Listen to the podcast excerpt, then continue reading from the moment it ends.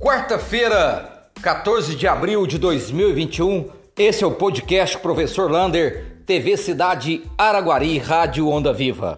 Hoje, graças a Deus, não tivemos nenhum óbito registrado por Covid-19 na cidade de Araguari. Estamos com 17 pessoas nas UTIs e 28 em enfermarias. Ainda temos um número alto de 316 mortes por Covid-19. Lembrando que a Santa Casa ainda está atendendo com apenas 20 leitos de UTIs, não tem médico plantonista de UTI e ainda não chegou os kit, o kit intubação, que são aqueles remédios para deixar as pessoas sedadas. Inclusive, Tuiutaba hoje está dando uma entrevista coletiva também sobre isso, Rio de Janeiro e São Paulo. Isso é um problema a nível federal do governo federal que não importou ainda esses insumos para as cidades.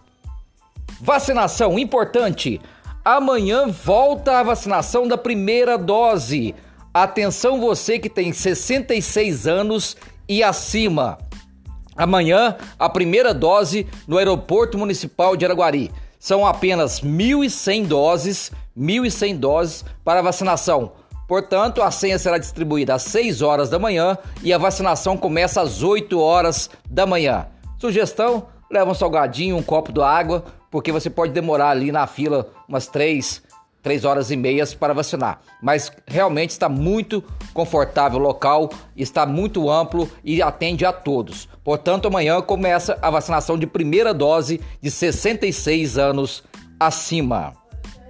Parabéns! Quero dar aqui os parabéns ao recapeamento do Miguel Assad Debes, ali a rua que foi toda asfaltada, a Avenida Miguel Assad Debes. Parabéns, Secretaria de Obras, um belo trabalho ali do recapeamento de toda aquela avenida.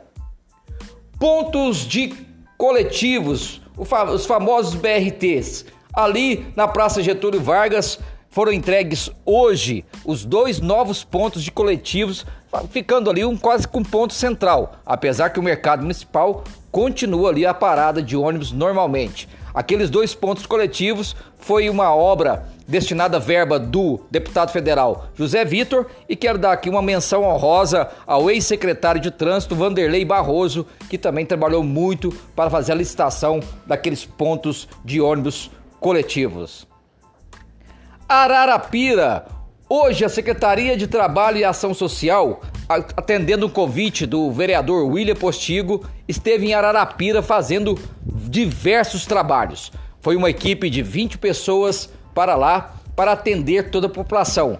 Ali foram cadastradas famílias no Bolsa Famílias, né? No Bolsa Família, foi cadastrado o benefício de prestação continuada, verificando as contas de energia, aquelas que podem ter desconto, nas contas de água, cadastrando pessoas que podem ter aí ajuda na Secretaria de Saúde. Então foi feito um trabalho fenomenal ali naquela região, região, trabalhando todo mundo com afinco, levando o serviço público até a região de Ararapira. Parabéns ao secretário Paulo Apóstolo e toda a sua equipe.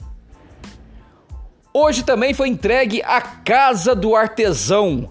A Casa do Artesão é aquela casinha antiga ali do Papai Noel aquela casinha da Praça Getúlio Vargas. A Casa do Artesão agora é uma parceria entre a FAEC e a APICAR, a Associação dos Profissionais de Artesanatos da cidade de Araguari. Ela foi reinaugurada e ali vai ter todo o artesanato da nossa cidade. Vamos lá prestigiar, comprar e divulgar o artesanato da nossa cidade.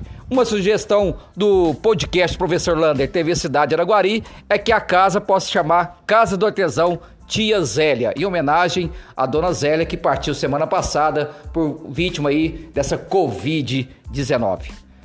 Um abraço do tamanho da cidade de Araguari.